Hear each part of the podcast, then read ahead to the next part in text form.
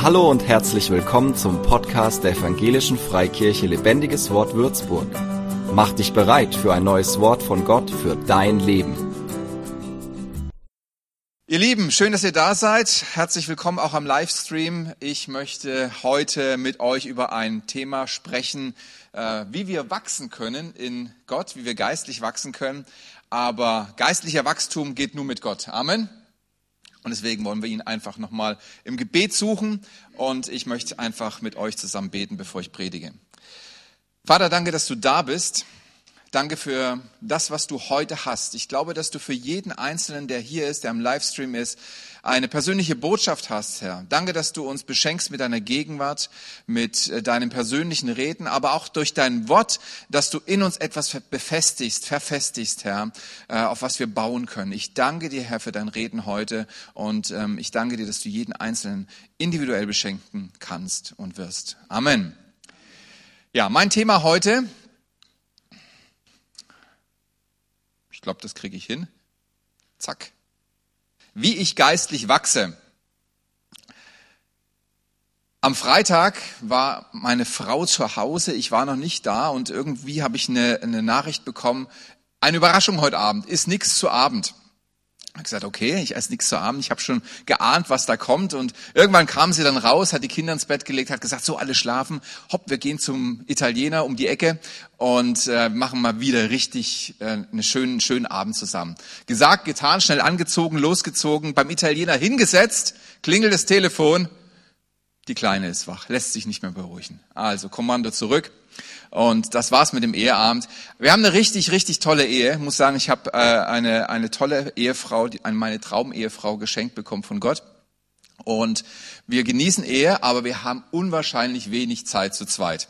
Und manchmal träumen wir so ein bisschen über die Zeit, wenn dann die Kinder selbstständig sind und wir einfach mal weggehen können oder vielleicht auch zusammen im Urlaub fahren können. Sie hat so einen Traum, dass wir zu zweit mit dem Fahrrad irgendwo in so ein Wellnesshotel fahren und dann äh, da einmal übernachten und wieder zurück. Das sind ja ganz kleine Träume, aber selbst das ist momentan nicht so drin. Aber unser Ziel ist es nicht, dass wir unsere Kinder so schnell wie möglich aus dem Haus bringen oder irgendwie Ruhe haben vor ihnen. Unser Ziel mit unseren Kindern ist, ich glaube, wir sind ganz schön traurig, wenn sie dann alle äh, selbstständig sind und nicht mehr so eng mit uns verbunden sind. Unser Ziel ist es eigentlich, dass sie lebensfähig werden, dass sie reife Persönlichkeiten werden, dass sie Menschen werden, die im Leben stehen und das Leben zu leben wissen. Das ist unser Ziel. Ob sie dann noch zu Hause wohnen oder nicht, ist eigentlich egal. Wichtig ist, dass sie lebensfähig sind, dass sie wissen, ähm, ja, wie sie ihr Leben leben können.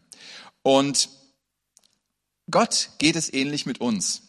Sein Hauptziel ist nicht, dass du irgendwie mit Ach und Krach im Himmel ankommst, um dann gerettet zu sein. Natürlich ist das wichtig und ist das zentral, aber was er viel mehr will, und das resultiert, der Himmel resultiert, resultiert ja dann daraus, ist, dass du ein mündiger Mensch wirst, der im Leben steht, der das Leben zu leben weiß und der mit Gottes Hilfe das Leben gestaltet. Das ist Gottes Ziel, Gottes Plan mit uns schon hier auf dieser Erde und im Himmel bin ich mir sicher, gibt es auch etliche schöne Aufgaben.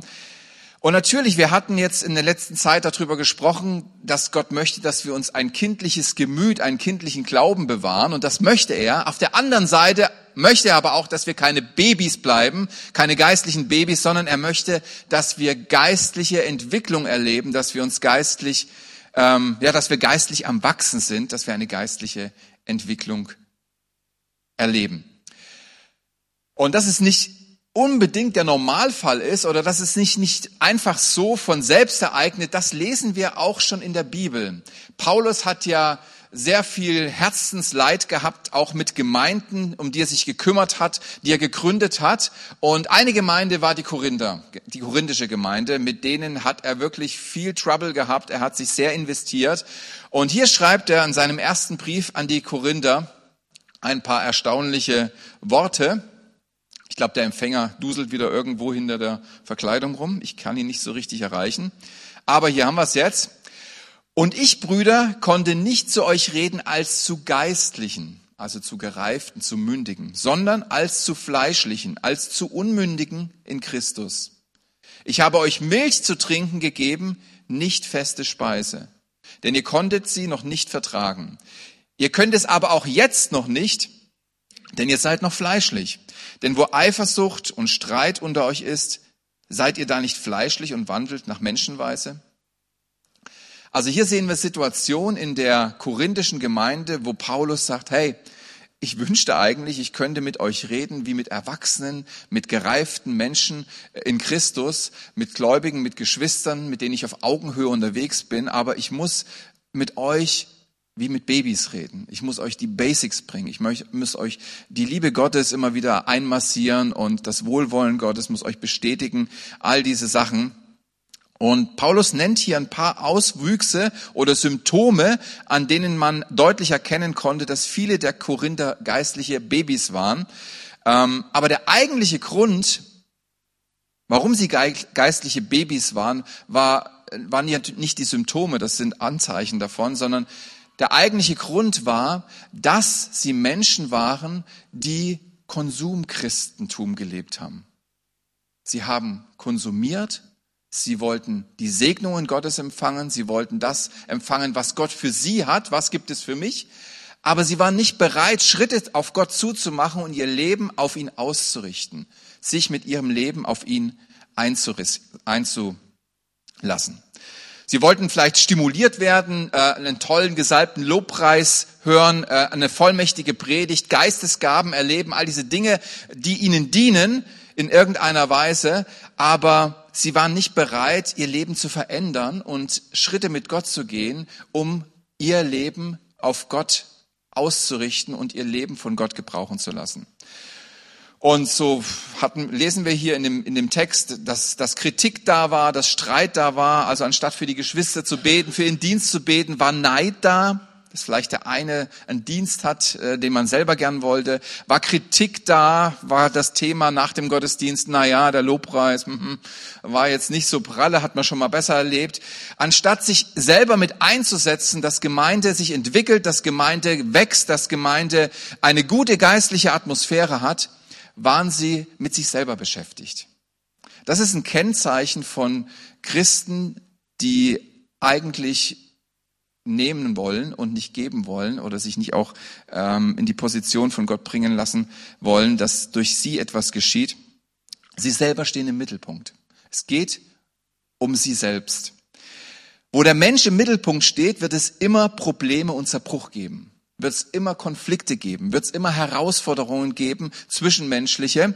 Wo Gott im Mittelpunkt steht, wird es ein, wird es Leben geben und eine gute Entwicklung, eine gesunde Entwicklung geben.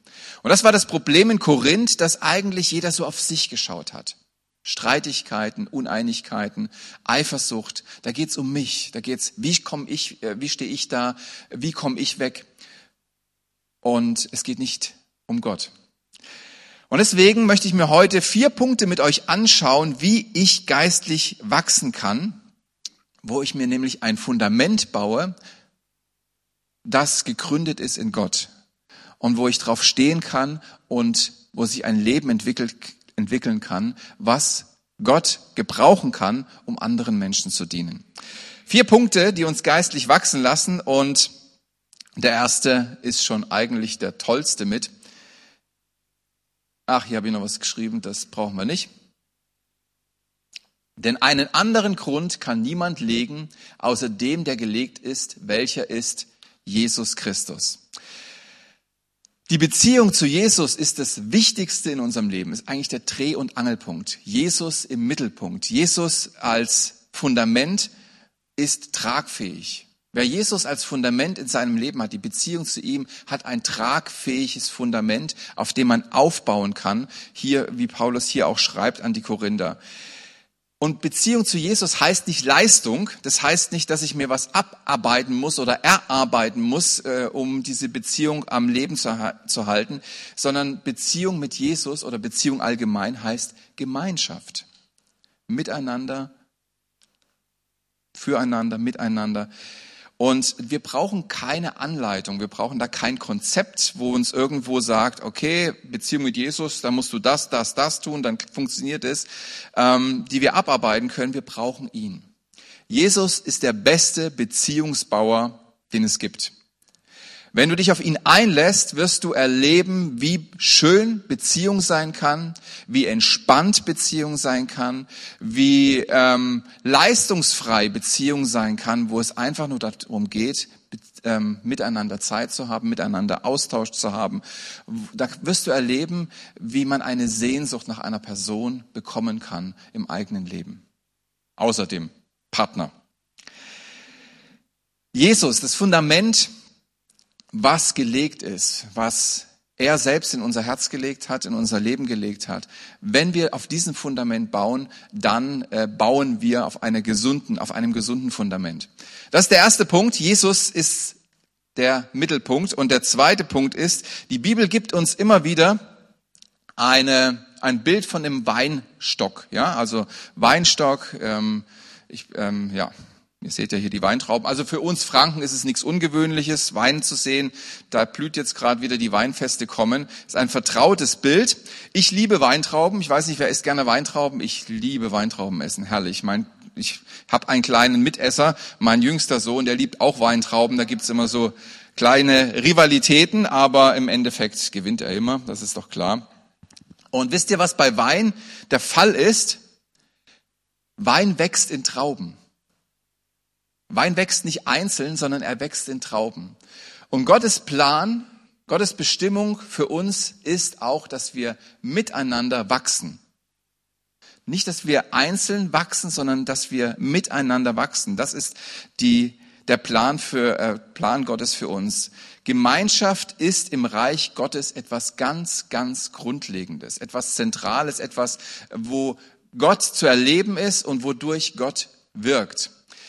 Apostelgeschichte, da sehen wir ja die Mustergemeinde, also wenn wir uns auf irgendetwas hinbewegen wollen als Gemeinde in der Entwicklung dieser Gemeinde, wie wir miteinander umgehen wollen, ähm, wie wir uns, ja, wie wir einfach wachsen wollen, dann ist das die Gemeinde, die wir anvisieren sollten. Und hier steht, wie sie miteinander gelebt haben. Einmütig und mit großer Treue kamen sie Tag für Tag jeden Tag im Tempel zusammen. Außerdem trafen sie sich täglich in ihren Häusern, um miteinander zu essen und das Mahl des Herrn zu feiern. Und ihre Zusammenkünfte waren von überschwänglicher Freude und aufrichtiger Herzlichkeit geprägt. Wenn man so geistlich geworden ist, dass du deine Geschwister nicht mehr brauchst, bist du zu geistlich geworden. Heute hat uns Georg besucht. Er war früher bei uns in der Gemeinde, aber ihm geht's heute nicht so ganz gut. Aber wir, wir geben ihm einen starken Kaffee in der Cafeteria. Kann er dort mitschauen. ähm, ja, wenn du so geistlich geworden bist, dass du merkst, okay, du brauchst eigentlich Gemeinde nicht mehr, du brauchst deine Geschwister nicht mehr, dann bist du zu geistlich geworden. Darf ich das mal sagen? Dann bist du auf, mit anderen Worten vom, vom, von der anderen Seite vom Pferd gefallen. Wir brauchen einander, wir brauchen Beziehung, wir brauchen die Gemeinschaft von Geschwistern. Und äh, wisst ihr, ähm, wie Wölfe Schafe nennen, die allein unterwegs sind? Ein Schaf, was allein unterwegs ist. Wölfe haben ein Wort dafür. Mittagessen. Wir brauchen die Hilfe unserer Geschwister, und die Sicherheit und das Wachstum, was Gott uns durch die Gemeinde schenkt. Wusstet ihr, dass Gemeinde ein, ein Schutzort ist, eine Sicherheit ist, wo du geistlich bewahrt wirst? Denkt man gar nicht. Ne? Also wenn man jetzt hier drin ist, kann man vielleicht äh, nachvollziehen, dass man vom Wetter geschützt ist oder vor irgendwelchen äh, widrigen Einflüssen. Aber Gemeinde, wenn du einer Gemeinde angehörst, hast du einen geistlichen Schutz in deinem Leben.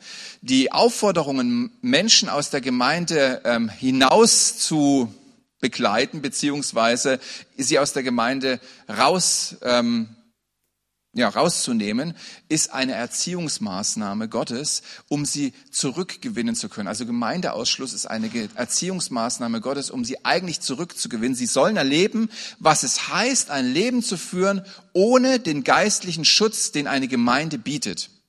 Gemeinde ist ein geistlicher Schutz und ein Ort, wo wir wachsen sollen, ein Ort, wo, äh, ein Ort, wo wir uns geistlich entwickeln sollen. Und Kirche ist keine Idee von Menschen. Es ist nichts, was wir uns irgendwie ausgedacht haben, was sich irgendwann mal in der Kirchengeschichte jemand ausgedacht hat. Kirche ist Gottes Idee und Gottes Plan mit dir. Und durch die Gemeinde schenkt uns Gott Gesundung und Wachstum. Hab euch mal einen tollen Bibelvers mitgebracht, der das zum Ausdruck bringt. Ach, da haben wir das einzelne Schaf. Also, Mittagessen.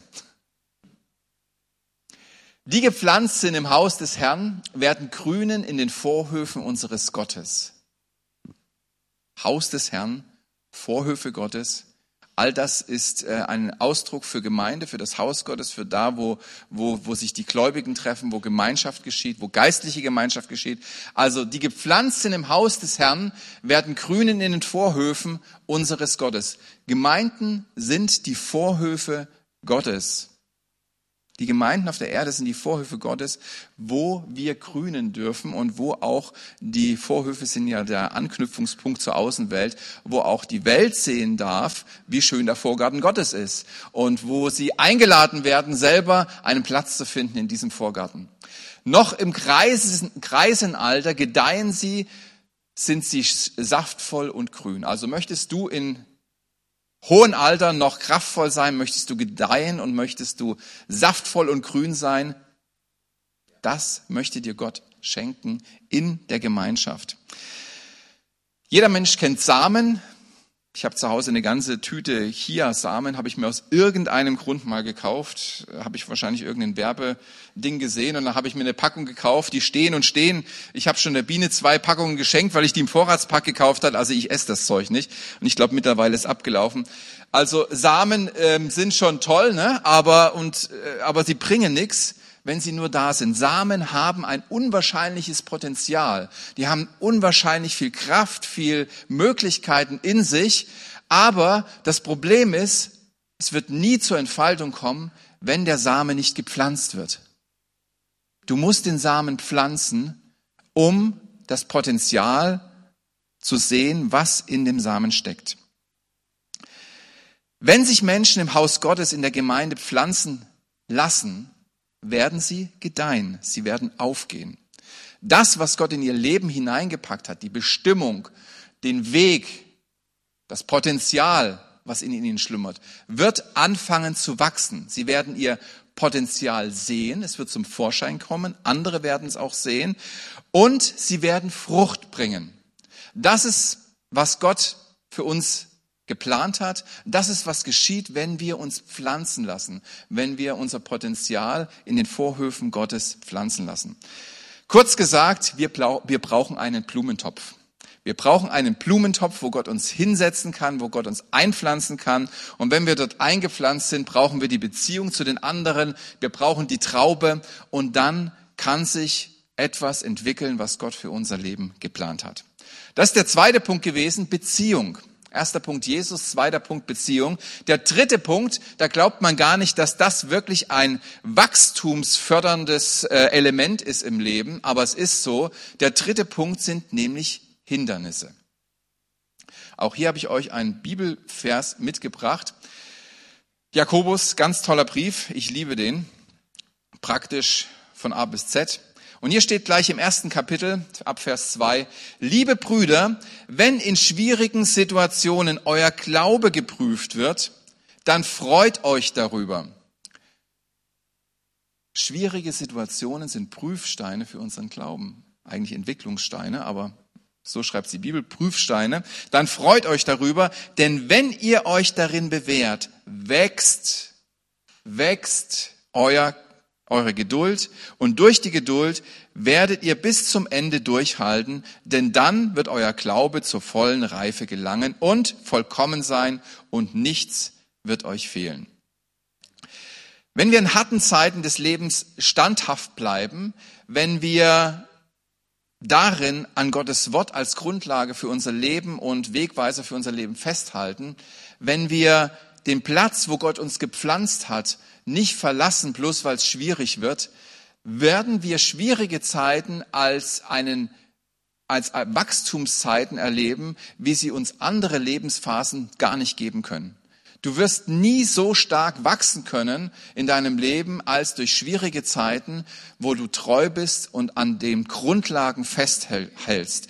Wo du standhaft bleibst, wo das Wort Gottes für dich die Richtschnur für dein Leben ist, wo du deinen Platz einnimmst und auf deinem Platz ausharrst, egal was da kommt, und sagst, Gott, bevor du mich hier nicht wegsetzt, ähm, bringt mich gar, gar nichts hier weg, auch nicht diese schwierigen Zeiten. Wir werden in diesen Zeiten geistlich mehr wachsen als in allen anderen Zeiten unseres Lebens. Wird uns mehr bringen als ähm, das beste Studium, die beste geistliche Gemeinschaft, die wir hatten, wird uns nicht diesen Wachstum geben können wie schwierige Zeiten. Deswegen, schwierige Zeiten sind nicht schön, aber schwierige Zeiten sind ein Wachstumsbooster von Gott, den er uns immer wieder mal zumutet, den er uns immer mal wieder verschreibt, damit wir stärker werden, damit das Potenzial, was in uns ist, sich mehr entfalten kann und wir entdecken, was Gott alles reingesteckt hat in uns.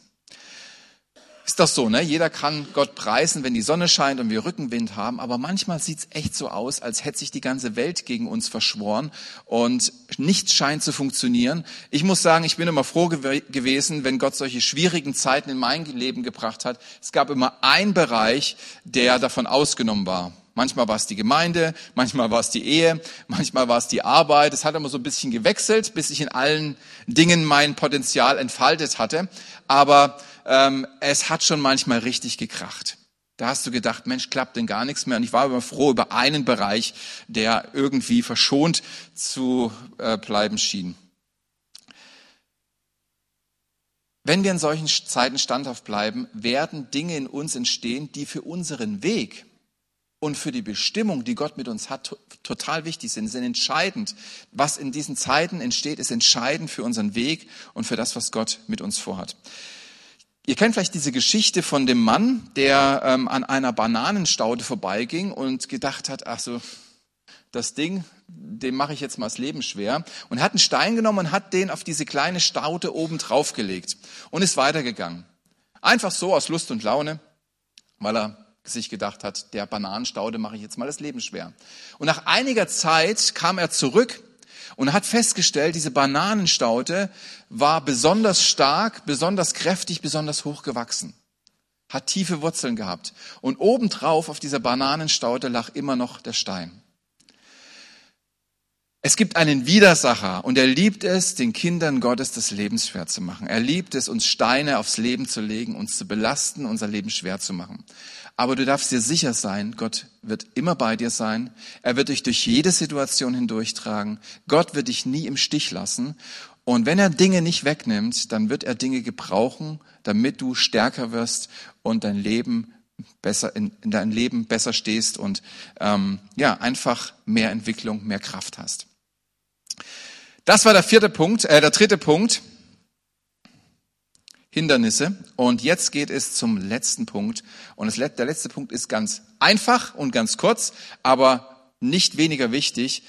Der letzte Punkt ist das Wort. Habe ich den schon gezeigt? Die gepflanzt sind, habe ich schon gezeigt. Liebe Brüder in schwierigen Zeiten. Den habe ich gar nicht dabei. Wo ist er hin?